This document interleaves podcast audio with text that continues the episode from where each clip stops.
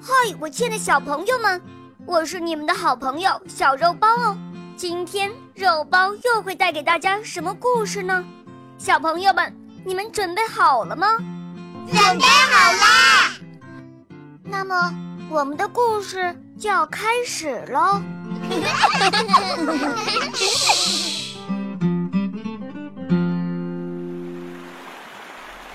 渔夫和他的妻子。从前有个渔夫和妻子住在海边的一所小渔舍里。有一天，渔夫钓上来一条很大的比目鱼。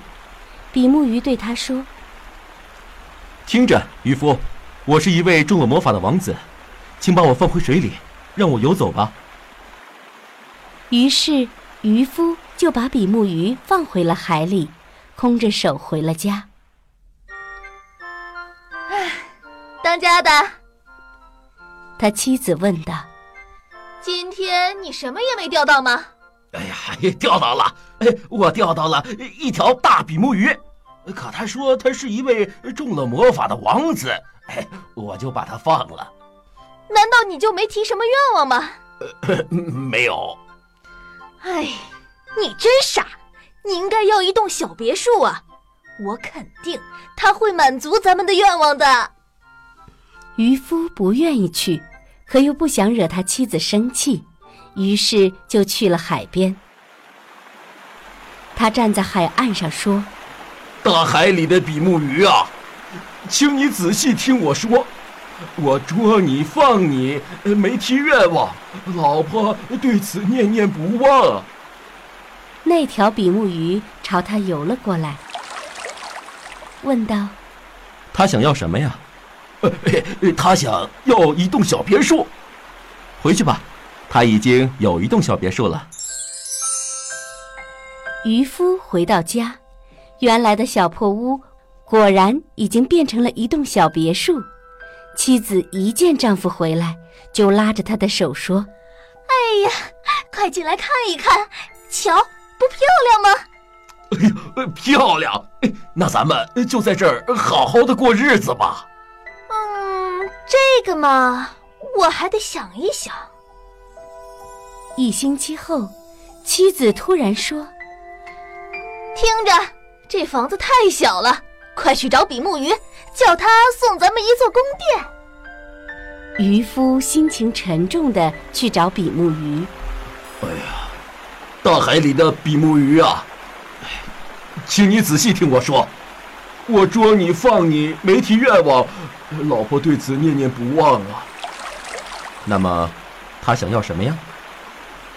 渔夫有些心虚的说：“呃，嗯，他想要一座宫殿。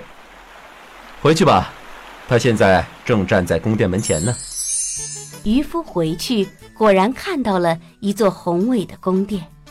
这之后，妻子又不断提出要当国王、皇帝和教皇。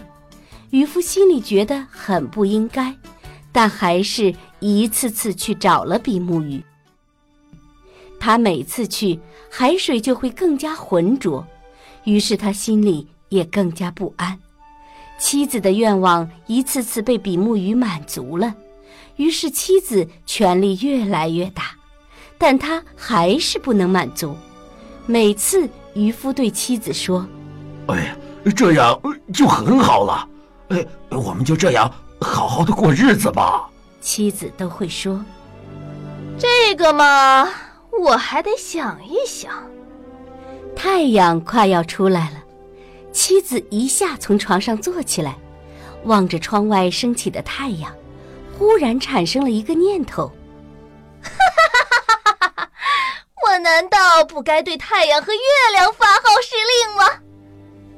她捅了捅丈夫，说道：“哎，快起来，去找比目鱼去，告诉他我要控制太阳和月亮。”呃，这，这怎么可以的？于是妻子瞪着渔夫喊叫起来：“快去！我要成为太阳和月亮的主人！”哎呀！我的老婆呀！渔夫跪在他面前说：“比目鱼办不到这个呀，我求求你了，就当教皇算了。一听这话，妻子生气的撕扯着自己的衣服，还朝着丈夫狠狠的踢了一脚，冲他怒吼道：“你，我再也无法忍受了！你给我快去！”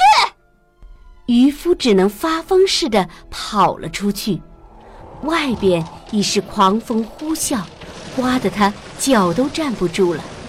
一座座的房屋被刮倒，一棵棵大树被吹翻，海浪翻涌的像山一样高。渔夫用力的喊：“大海里的比目鱼啊，请你仔细听我说，我捉你放你没提愿望，老婆对此念念不忘。那么，他到底想要什么呀？哎。”他想要当太阳和月亮的主人。回去吧，他又重新住进了那个破鱼舍。就这样，他们一直在那个破鱼舍生活到今天。